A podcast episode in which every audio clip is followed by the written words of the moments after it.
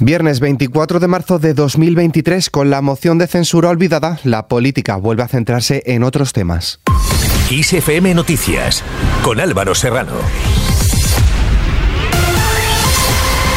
¿Qué tal? La ministra de Hacienda y Función Pública, María Jesús Montero, ha acusado al líder del Partido Popular, Alberto Núñez Feijóo, de hacer el ridículo durante su reciente viaje a Bruselas y ha denunciado su deslealtad con España y que practica la política de tierra quemada sin hacer propuestas. Escuchamos al presidente del Gobierno, Pedro Sánchez, al respecto. Yo pensaba que la deslealtad con España no iba a ser nunca superada en el caso del señor Casado.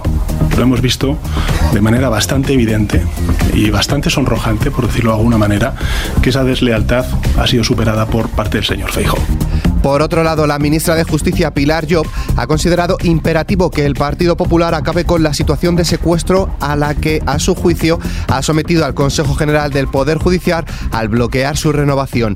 En esta línea, el presidente del Gobierno, Pedro Sánchez, no ha querido entrar a valorar una posible dimisión en bloque del Consejo General del Poder Judicial para forzar su renovación, pero ha vuelto a acusar al Partido Popular de tener intervenida esa institución y de secuestrar la Constitución con el fin de dejar claro que el orden natural de las cosas es que el conservadurismo sea quien monopolice el órgano de gobierno de los jueces. Yo no, no puedo entrar a valorar eh, lo que puedan hacer unos u otros vocales del Consejo General de Poder Judicial, pero sí que debo, una vez más, lamentar eh, este bloqueo, porque este bloqueo que no tiene precedentes en la historia de la democracia española, que dura más de cuatro años, en concreto más de cuatro años y cuatro meses, eh, lo que está haciendo es degradar una institución muy importante.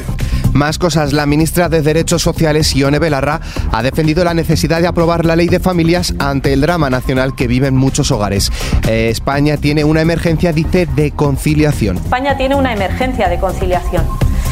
Es evidente que son muchos los cambios que tenemos que impulsar en el sistema educativo, en el mercado de trabajo, en el horario laboral pero es fundamental también ampliar ¿no? esos, esos nuevos permisos que incluye la ley de familias, ese nuevo permiso de, ocho semanas hasta que los niños y las niñas tengan ocho años, ese nuevo permiso de, por causa de fuerza mayor para que si necesitas salir del trabajo porque tu hijo se ha puesto malo y te han llamado del trabajo, puedas hacerlo con todas las garantías laborales. Hablando de leyes, la ministra de Igualdad, Irene Montero, ha criticado la ley de memoria histórica porque tenía que haber ido más lejos y reivindica una ley de bebés robados porque dice es una obligación pendiente. Además, Montero ha advertido de que vienen otra vez con fuerza los que nos quieren hacer retroceder en derechos porque nunca se han ido y porque no quieren, dice, perder sus privilegios y que a estos solo se les combate organizando la lucha popular. Sí creo que la memoria es una tarea eh, militante y democrática de primer orden en, en este momento, ¿no? Porque si no corremos el riesgo de banalizar o de olvidar cómo han llegado los momentos en los que nuestras sociedades han terminado viviendo momentos de vulneración sistemática de los derechos humanos.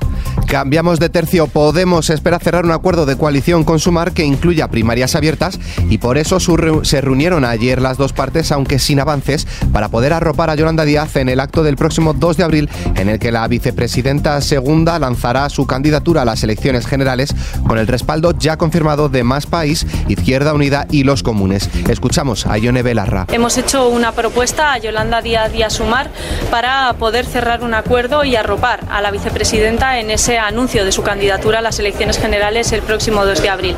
Nuestros objetivos son claros, ser la fuerza mayoritaria en el próximo ciclo porque hay cambios que nunca van a llegar hasta que Unidas Podemos o la izquierda transformadora sea la principal fuerza de gobierno y unas primarias abiertas que sea el método democrático para conseguir el mejor equipo posible.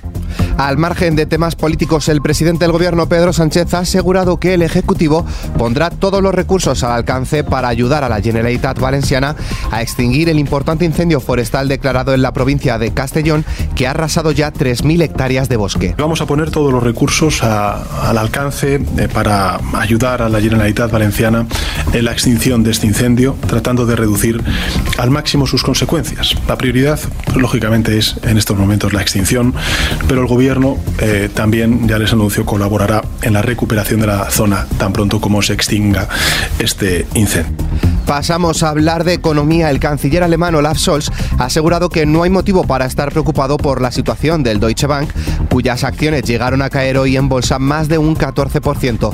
Y Nadia Calviño, vicepresidenta del Gobierno, defiende a España pese al tambaleo económico internacional. La economía española está mostrando una notable resistencia y capacidad para seguir creciendo y creando empleo, incluso en este contexto internacional.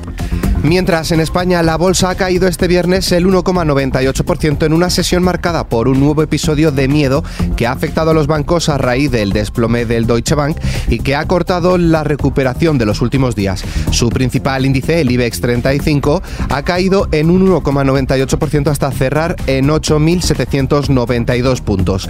De estos 35 valores, tan solo ha subido Celnex con un 1,34%. Por el contrario, los bancos han protagonizado los descensos más abultados, con caídas entre el 3 y el 5%. En clave internacional, el jefe de las tropas de protección radiológica, química y biológica de las Fuerzas Armadas rusas ha advertido de que el uso de munición de uranio empobrecido por parte de las Fuerzas Armadas de Ucrania causará daños irreparables en la salud de sus propias tropas. Por otro lado, el presidente de Francia, Emmanuel Macron, ha afirmado que no, habrá, no habría sido serio mantener la visita del rey Carlos III de Inglaterra al país galo, ya que iba a coincidir con una nueva jornada de movilización el próximo martes contra la reforma de las pensiones. Más cosas, el canciller brasileño ha pedido apoyo a España para que se implique durante su presidencia de la Unión Europea para concluir las negociaciones de acuerdo entre el Mercosur y la Unión Europea.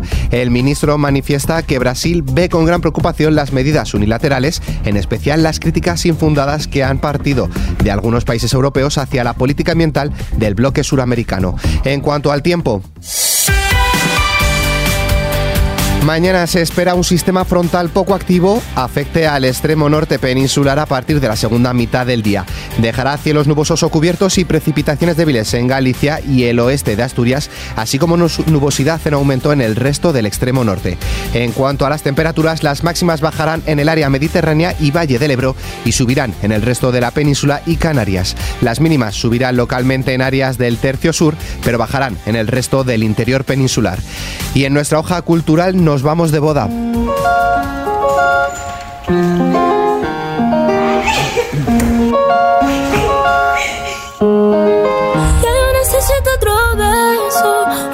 Rosalía y Raúl Alejandro nos sorprendían hace pocos días lanzando su primer trabajo conjunto en el que los fans han podido disfrutar de tres canciones muy personales para la pareja.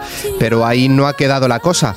Hoy hemos podido ver a la catalana luciendo un anillo, enorme por cierto, para anunciar que ambos artistas se casan.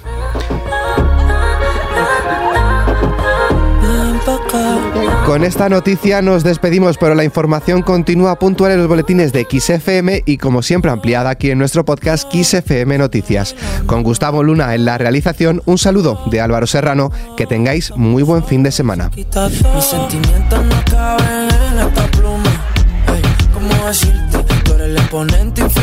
La X y la suma te queda pequeña en la luna. Porque te leo, tú eres la persona más cerca de mí. Si mi ser se va a apagar, solo te aviso a ti. Siente que hubo otra vida, de tu agua bebí, conocerte debí. Lo mejor que tengo es el amor que me das. Huele tabaco y melón, y a domingo en la ciudad. Si tú me esperas, el tiempo